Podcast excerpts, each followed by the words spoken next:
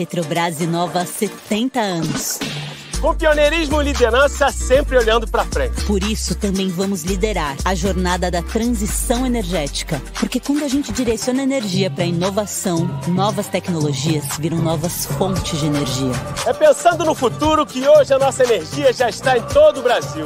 Para uma transição energética justa. Petrobras 70 anos. O Brasil é a nossa energia.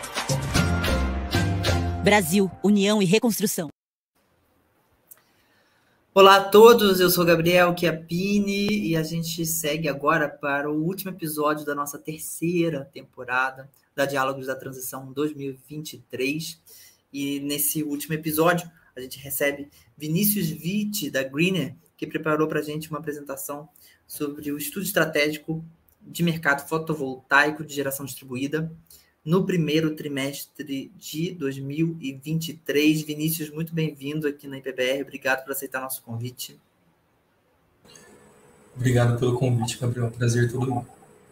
Eu quero lembrar a nossa audiência que durante a apresentação do Vinícius, a gente vai estar com o chat aberto no, no LinkedIn, no YouTube, para vocês enviarem perguntas que poderão ser respondidas pelo Vinícius ao longo dessa live. Vinícius, a gente tem visto uma expansão é, muito rápida nos últimos anos da geração distribuída no Brasil.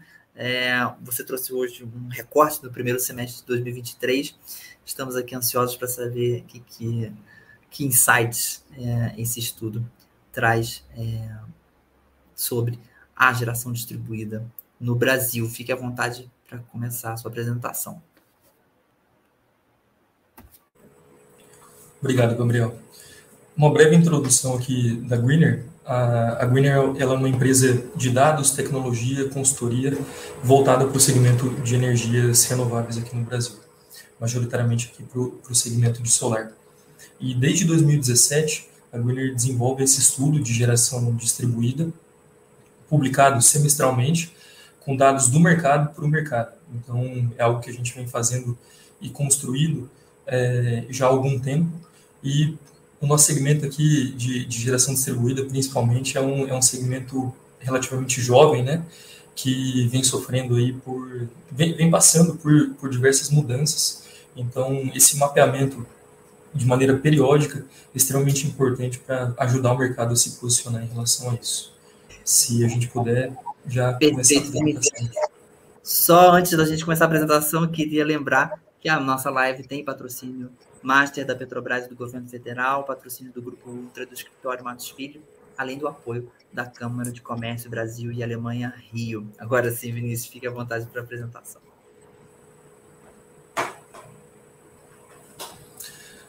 Infelizmente, por questão do tempo, não vai ser possível apresentar todo o estudo, então o que eu vou apresentar aqui de fato é um recorte. Então, convido você que queira acessar esse estudo na íntegra, que escaneie esse QR Code ou acesse as mídias da Greener, o site da Greener, que esse estudo vai estar disponível na íntegra lá. Podemos prosseguir aqui. A estrutura que a gente propôs para esse estudo é um pouquinho diferente em relação aos estudos passados. Né? Aqui a gente vai iniciar sobre um, um breve contexto regulatório, passar pela cadeia de fabricação, distribuição, integração, preços desses equipamentos, o mercado consumidor no final e o sétimo ponto, que é uma novidade para o estudo, que é um tema extremamente relevante, que precisamos estar atentos também é, no futuro, né, é a questão do descarte e, enfim, economia reversa desses equipamentos. Iniciando então com um breve contexto regulatório. É, a 14.300 chegou aqui em 2022, advinda de diversas conversas né, com, com o mercado, com as entidades competentes regulatórias governamentais também, e basicamente ela veio para proporcionar mais segurança jurídica e estabilidade regulatória para o setor, vislumbrando aí preservar os investimentos é, e dar maior previsibilidade também para esses investimentos. Também garantir o direito desse consumidor em gerar sua própria energia, reduzir sua conta de luz e também reconhecer a micro e mini geração distribuída como uma estratégia de política energética nacional. Aqui uma timeline da 14.300, ela foi publicada em janeiro de, de 2022, e a partir da sua publicação, o CNPE teria seis meses para estabelecer as diretrizes de valoração dos custos e benefícios da geração distribuída. Reforço aqui que isso ainda não foi feito, temos mais de um ano de atraso em relação a isso. E hoje, em 2023, a ANEL não pôde, de fato, valorar o crédito de energia no futuro, justamente por conta dessa, dessa indefinição. Então, temos dois pontos de indefinição extremamente importantes e relevantes para o setor, e que no futuro, uma vez que isso for determinado, sem dúvida irá ditar a que passo que o setor irá crescer. Então, em 2023, em janeiro, é, acabou-se o período de vacância da Lei 14.300, então todos os projetos que fizeram é, o requerimento de orçamento de conexão entre janeiro de 2022 e janeiro de 2023 tinham uma classificação como GD1, conhecido pelo setor como direito adquirido também, e projetos que fizessem a solicitação de, de acesso né, após janeiro de 2023 teriam um outro enquadramento. Para esses projetos é, que fizeram a solicitação após janeiro de, de 2023, a gente tem duas categorias: os projetos que fizeram essa solicitação entre janeiro e julho e os projetos que fizeram depois. Para os projetos que fizeram depois, a gente tem o início dessas novas regras é, de valoração dos créditos da GD a partir de 2029, porém reforço que isso ainda não está estabelecido.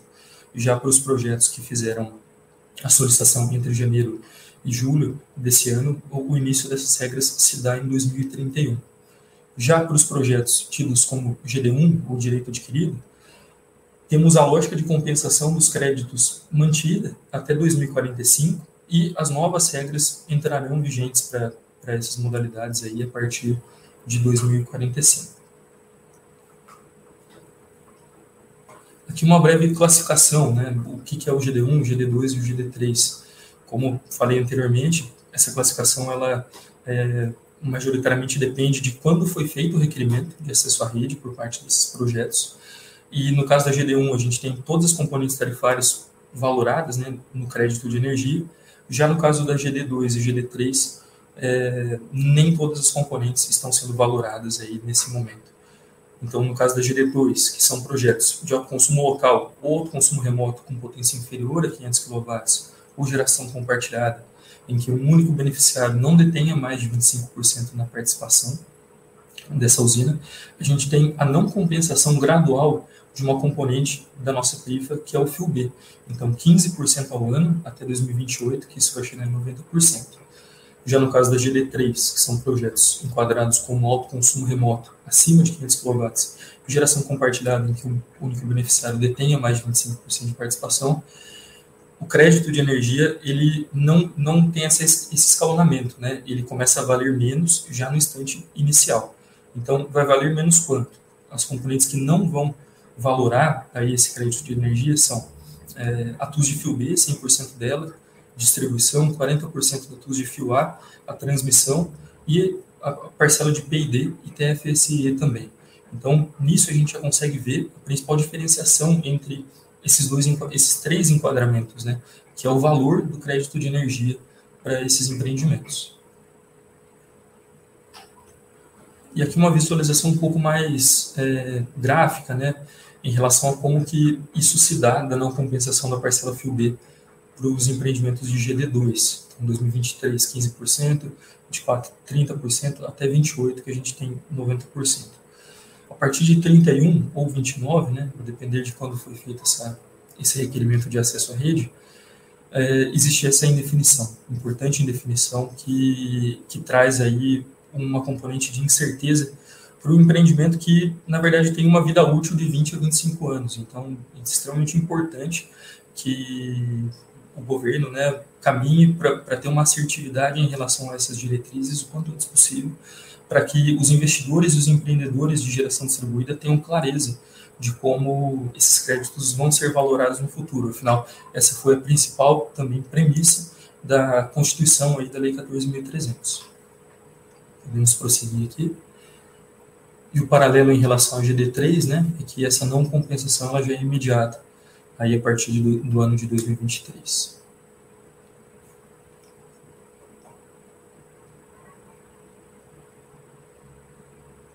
Aqui a gente trouxe de maneira visual o que, que compõe a tarifa final de energia para esse cliente. Né?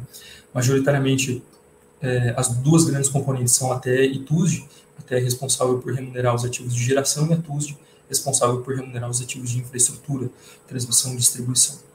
Naturalmente, cada uma dessas grandes componentes tem outras pequenas componentes que a compõem, como encargos e perdas, e o fator mais relevante aqui é a componente fio B, né, que a gente está tratando principalmente para os empreendimentos de GD2. Então, aqui a gente trouxe uma média a nível Brasil de qual é representatividade desse fio B é, numa média né, para as distribuidoras. Naturalmente, existem distribuidoras que vão ter percentuais distintos né, de representatividade de cada uma desses componentes nas suas tarifas. Podemos prosseguir aqui.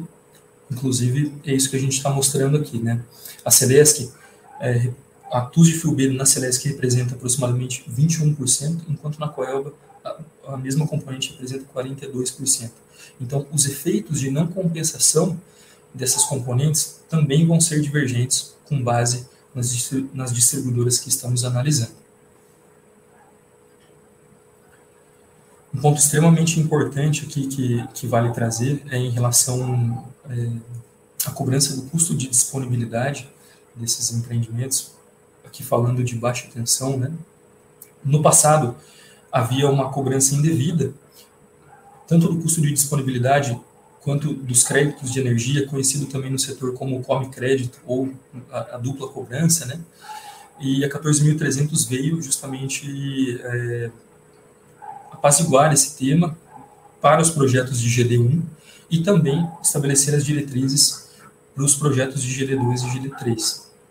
Então, nesses casos do projeto de GD2 e GD3, precisa ser feita uma análise, né? Se essas componentes não compensáveis, por exemplo, o fio B, precisa ser analisado qual é o volume financeiro que isso representa.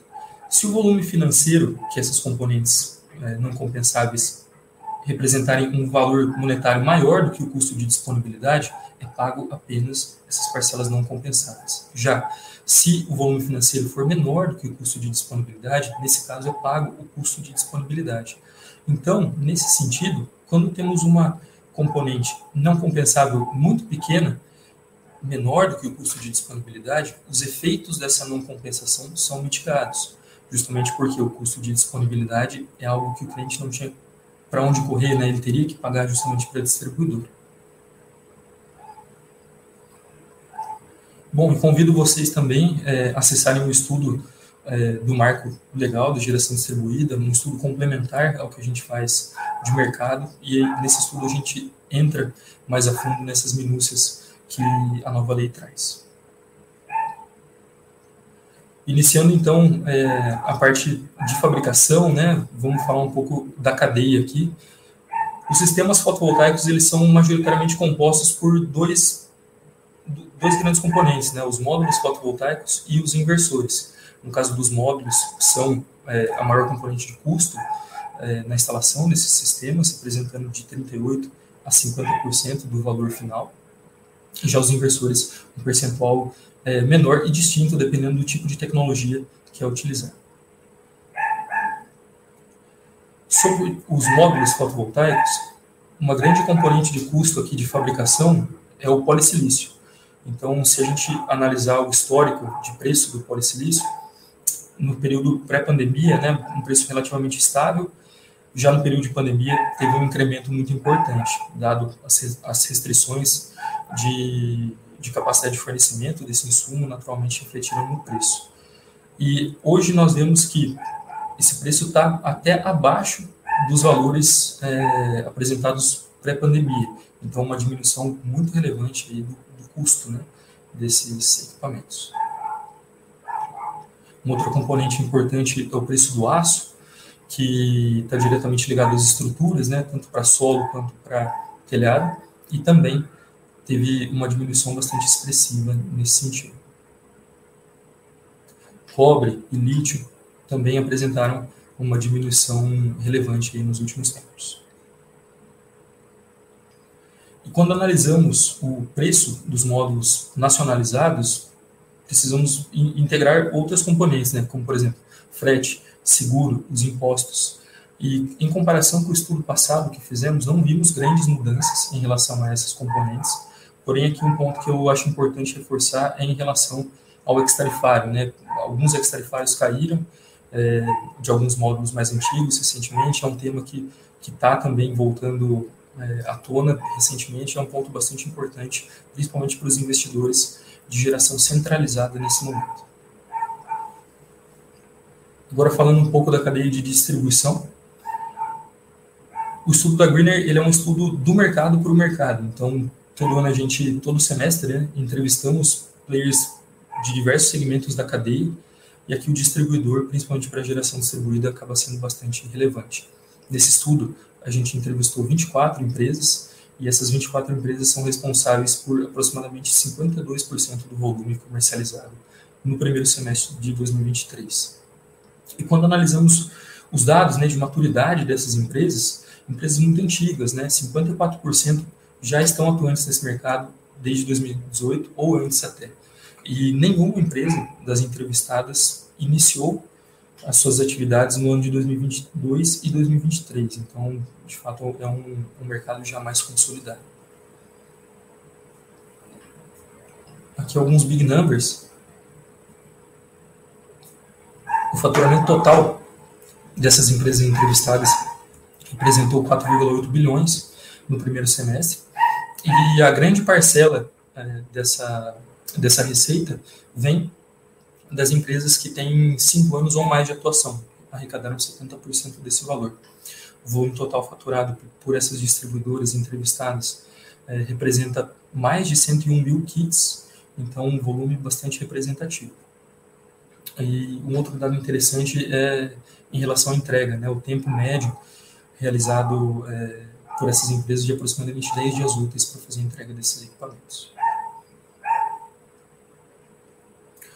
Aqui analisando o porte dos kits que estão sendo comercializados hoje.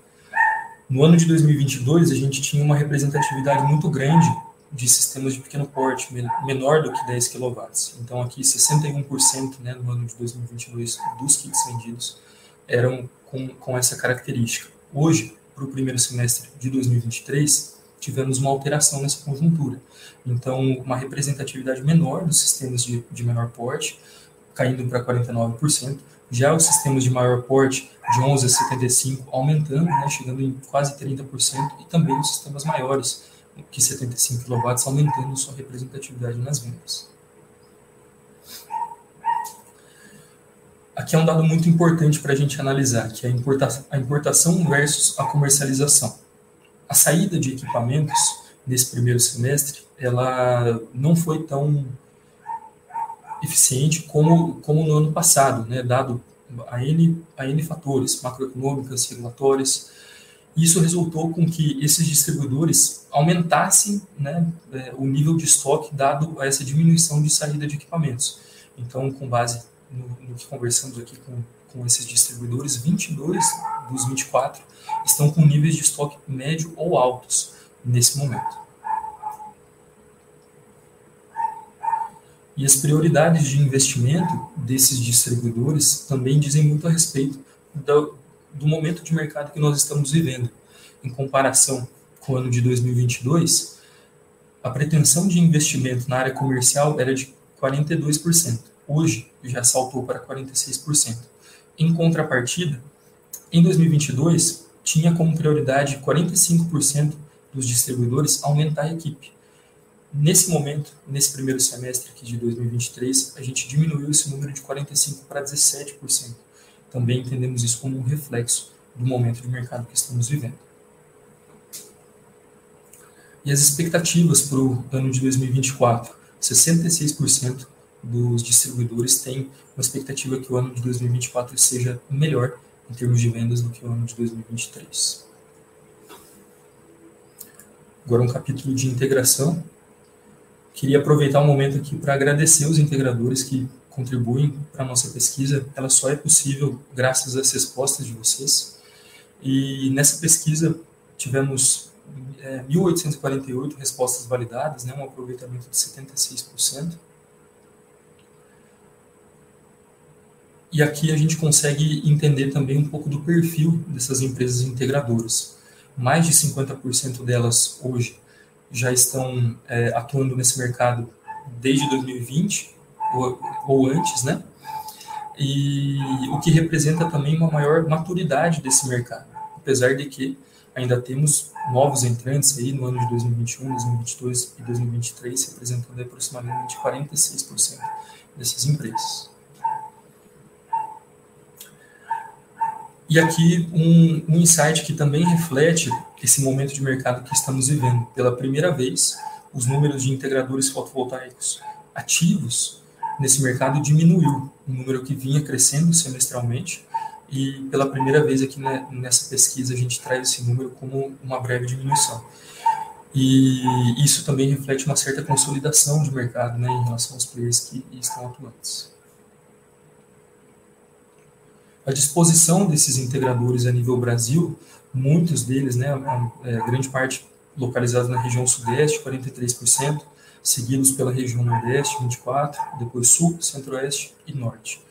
Isso caminha muito com questões é, geográficas, né, número de unidades consumidoras, cadeia de suprimento, e de fato a região sudeste é, foi e ainda continua sendo líder no número de integradores.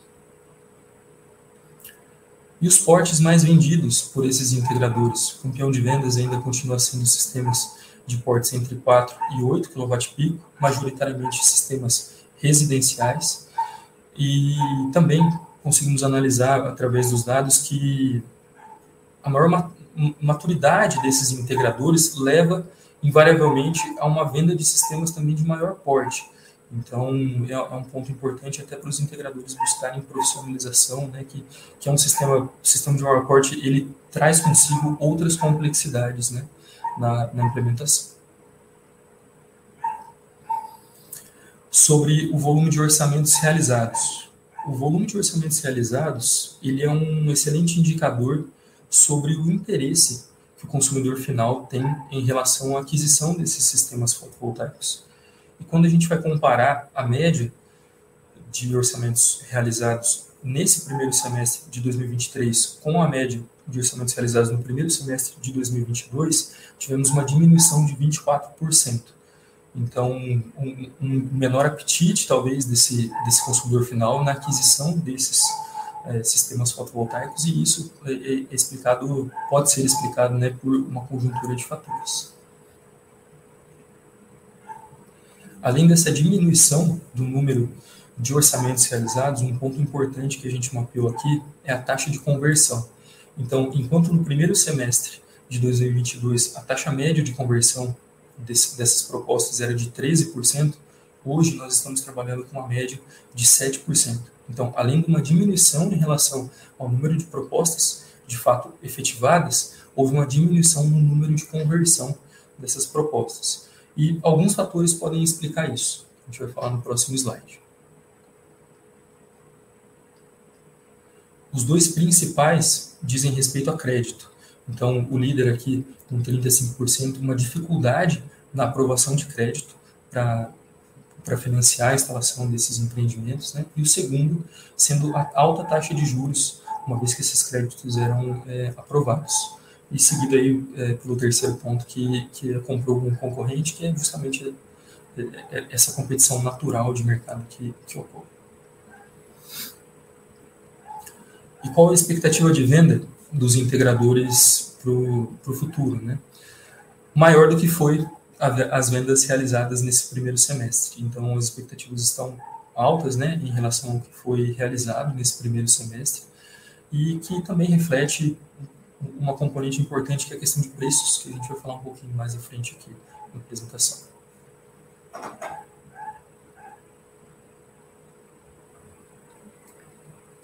Um outro tema que a gente quis trazer para esse estudo foi mapear quais integradores já estão é, atuando no Mercado Livre, né, oferecendo soluções para o Mercado Livre. Um tema extremamente importante, dado a abertura do Mercado Livre em 2024 para empreendimentos de média tensão e, com base no que mapeamos, 8% dos integradores já proveram algum tipo de solução para o Mercado Livre de energia.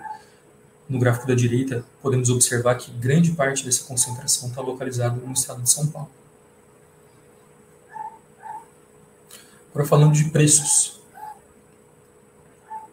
Desde 2017, a Greener vem fazendo esse mapeamento de preços e basicamente a gente consegue segregar os preços em duas componentes. O preço de integração, né, parcela de serviço, e o preço do kit fotovoltaico. Lá no estudo, a gente faz a discretização é, dessas duas componentes, mas aqui eu quis trazer o, o valor agregado.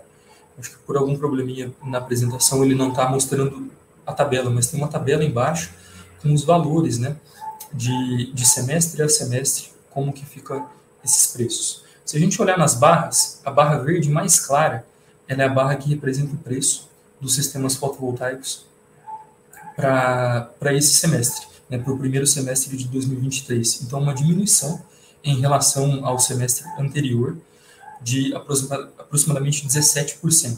Claro, dependendo do porte, a variação ela é diferente, né? mas em média a gente teve uma diminuição de 17% em relação ao preço. E como que isso impacta a rentabilidade desses empreendimentos? Aqui no estudo a gente trouxe três casos base de análise de viabilidade, um sistema residencial de 4 kWp, baixa tensão, um sistema comercial de 50 kWp, é, baixa tensão também, e um sistema de 300 kWp conectado em média tensão.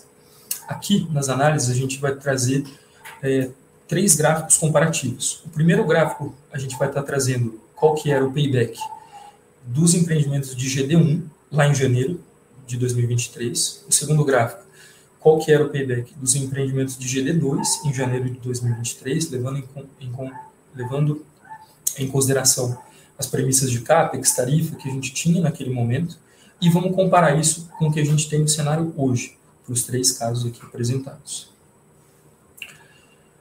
Então, aqui nessa primeira visualização, a gente consegue ver é, os empreendimentos de GD1 em comparativo com os empreendimentos de GD2 lá em janeiro de 2023. Se a gente analisar é, o payback aqui trazemos o payback médio por estado, né? Por exemplo, São Paulo é um estado composto por diversas distribuidoras e cada uma tem a sua própria rentabilidade.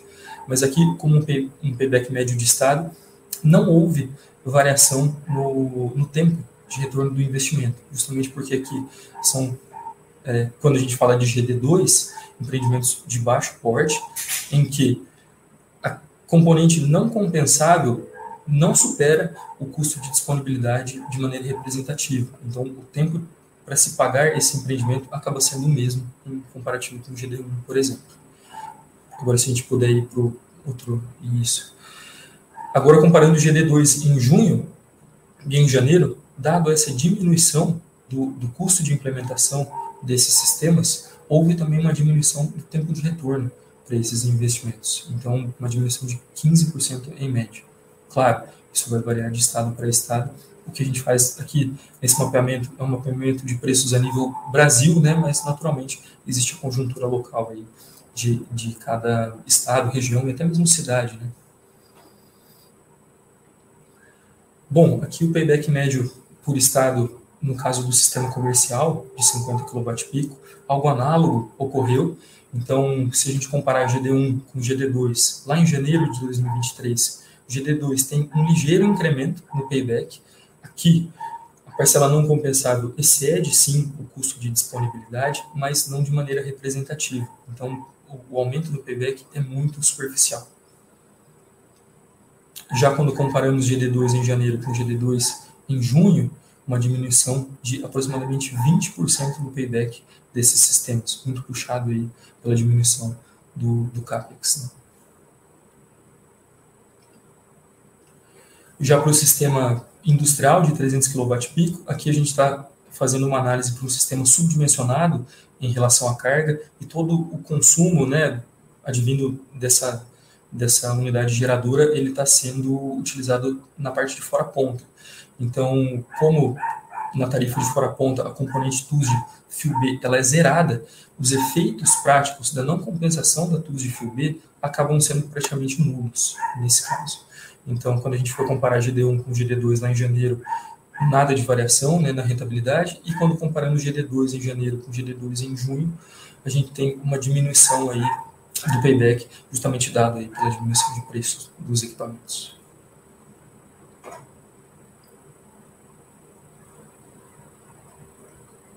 Agora indo para um pouco os dados de consumo de GD.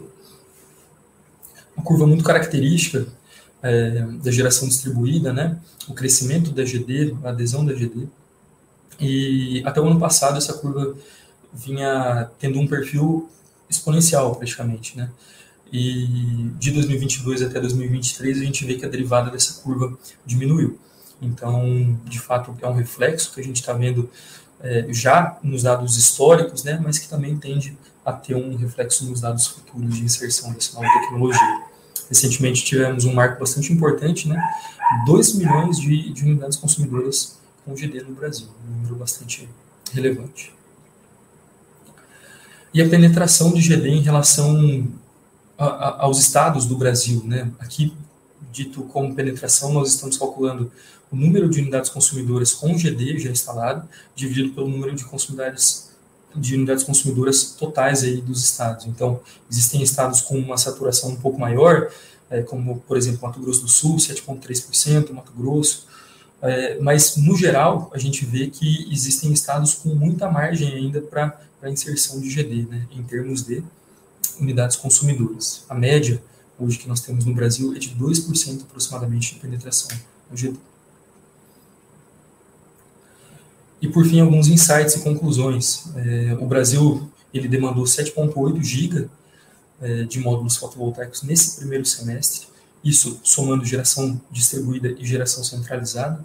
Geração distribuída é de fato o, o volume mais representativo, né, representando 70% desse volume importado destinado para geração distribuída, mas esse 7,8 representou uma diminuição em relação ao volume importado no mesmo período do ano passado. Então, uma queda de 20% se a gente for comparar com o mesmo período do ano passado.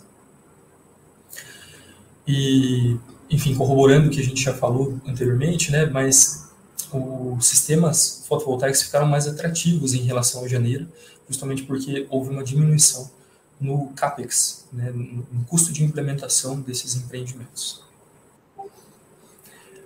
E um ponto só para finalizar, é, o último tópico aqui que eu acho bastante importante reforçar. Os dados corroboram que a alta taxa de juros né, e essa certa insegurança por parte dos agentes financiadores foi um fator que puxou muito a diminuição das vendas né, na geração distribuída principalmente. Que é um cenário, um cenário que, na minha perspectiva, pelo menos a taxa de juros, ela, ela tende a diminuir no médio prazo.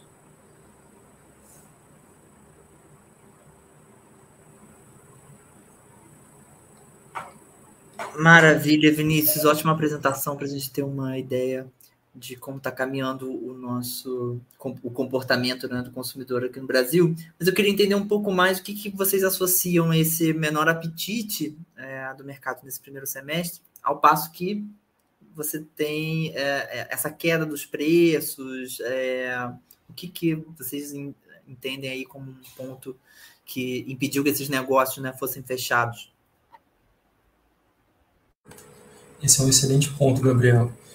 É, grande parte da, da resposta está na estratégia comercial que foi adotada no final do ano passado por grande parte do setor, que foi é, educar o cliente final no sentido de que no ano de 2023 não valeria mais a pena instalar sistemas é, fotovoltaicos e que na verdade os dados eles não corroboram isso, né? A gente vê uma outra perspectiva, inclusive quando a gente fala aqui de payback para os sistemas residenciais, não temos alteração, né, para os sistemas de menor porte, e, e, isso eu acredito que seja o principal fator que, que acabou esfriando, digamos assim, as vendas nesse primeiro semestre. Mas o, o setor vem trabalhado de maneira ativa né, em reeducar o consumidor nesse sentido, através de dados de informação de maneira é, transparente também. Acho que é extremamente importante que o integrador ele, ele saiba argumentar sobre esses pontos com, com o seu consumidor final. E, e eu acredito que isso, juntamente com uma diminuição do preço para esses, esses clientes lá na ponta e uma melhor perspectiva de taxa de juros, eu acredito de fato que vai haver uma aceleração na instalação de novos sistemas, principalmente de pequeno porte residenciais. É, você citou a queda dos preços dos módulos é, fotovoltaicos, principalmente. é, e também a, a, queda nos preços de cobre e lítio. É, é, um comportamento que vocês olham nos próximos anos também, que se repita, que se mantenha, ou isso é muito volátil, pode... É, é bastante volátil. De fato, vai depender da demanda, porque hoje a gente tem uma capacidade de oferta é, relativamente consolidada, né? mas o que de fato, no meu entendimento, vai puxar esses preços para cima ou para baixo vai ser a demanda. Se não tiver uma demanda efetiva, provavelmente os, os preços podem cair novamente. E do lado contrário, mesma coisa, né? Se, se tiver uma, uma demanda mais efetiva, os preços vão é, acompanhar isso e vão subir. Você também citou a questão do mercado livre. A gente tem, tem a expectativa né, é, de no próximo ano já ter a entrada de mais uh, uh, consumidores no Mercado Livre e depois, no, futuro, quem sabe, a questão dos, dos consumidores de baixa tensão também. É, como é que vocês observam esse movimento? hoje, é, a gente está chegando numa sobreoferta de energia, mas vocês acreditam que essa abertura do mercado pode é, trazer mais apetite pela, pela geração distribuída ou ou os, os consumidores vão optar por outras, outras maneiras de, de outros contratos, outros tipos de, de, de, consumo e compra dessa energia.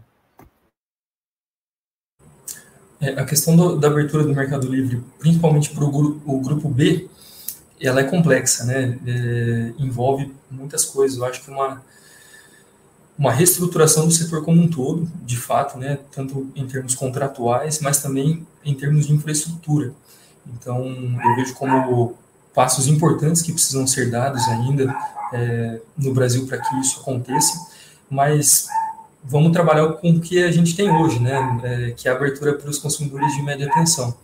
É, nesse sentido, eu vejo como uma grande oportunidade para os integradores estarem atuando nesse, nesse mercado, né, um mercado consumidor enorme, e requer uma complexidade diferente né, do que sistemas residenciais. Então, já estamos falando de empreendimentos conectados em média tensão, que, que vão requerer aí uma, um nível de complexidade, um nível de maturidade desse integrador completamente diferente do que, do que instalar um sistema residencial.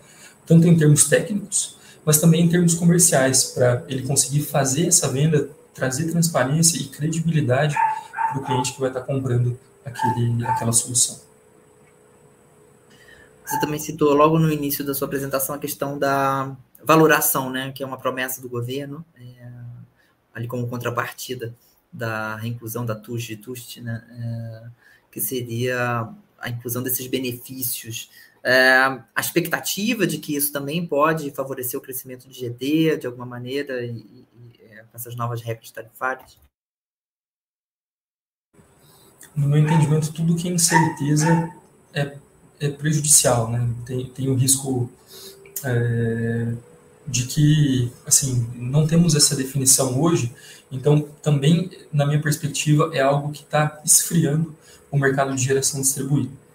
Quando a gente fala de empreendimentos de pequeno porte, é, o payback é, é um indicador interessante, né? E o payback não, não se alterou nesse sentido. Muitos empreendimentos estão sendo pagos antes aí da entrada das novas regras de compensação, né? portanto, antes de 2029 ou 2031. Mas quando a gente fala de empreendimentos de maior porte, principalmente é, GD remoto, né, autoconsumo remoto ou geração compartilhada, é, essa é uma componente de incerteza que, na nossa percepção, de fato está segurando muito investimento. Então, quando alguém vai desenvolver ou estruturar um ativo de geração distribuída remota, ele não está olhando necessariamente o payback, né? ele está olhando o fluxo de caixa no longo prazo. E quando a gente olha o fluxo de caixa no longo prazo, a gente cai justamente nesse entrave, que é a indefinição regulatória. Aqui na Greener, a gente faz as análises dentro da consultoria das potenciais alternativas que podem vir em relação a esses cenários futuros, com base nas conversas regulatórias que vieram anteriormente. Desde a alternativa zero, que é basicamente a caracterização da GD1, todos os componentes tarifários sendo compensadas, virando crédito, até a alternativa 5, em que apenas a componente TE energia viraria crédito. Então, a gente tem uma gama muito grande de possibilidades que a agência pode, é, que o CNPE e, e a agência podem trazer para o setor, e dependendo do cenário, de fato, traz um, um, uma conjuntura muito desafiadora para que esses empreendimentos de geração distribuída remota é, sejam economicamente atrativos. Então, na nossa percepção, essa indefinição está segurando muito investimento nessa parte de GD remota também. É claro, ainda existe uma janela de oportunidade muito importante para esses empreendimentos de GD remota, é, principalmente os que têm ainda o, o orçamento de conexão vigente, né, para implementar projetos caracterizados como GD1 na rede. E só que muitos investidores estão olhando para o futuro, né? É, querem desenvolver em GD2, não querem é, acabar com seu portfólio apenas em GD1. Então, é extremamente importante que os órgãos competentes tenham celeridade nas tratativas para que o setor tenha, de fato, uma, uma diretriz, né? E, com certeza, o que for é, decidido pelo CNP e pela ANEL vai ditar os crescimentos da geração distribuída no Brasil. Perfeito. Vinícius, você também na apresentação citou a questão da diminuição né, do tempo de entrega dos kits. É, para acho que média 10 dias úteis, eu acho que eu notei aqui, não sei se estou certo. É, isso é atribuído a quê? A, a maior, é, a gente está com uma oferta maior doméstica desses, desses módulos e desses painéis solares. É, que, que, que mudou a instalação de novas unidades produtivas aqui no Brasil e qual a expectativa de que esse tempo seja cada vez menor né, nos próximos anos, com o anúncio de novas é, unidades é, de fabricação desses equipamentos aqui.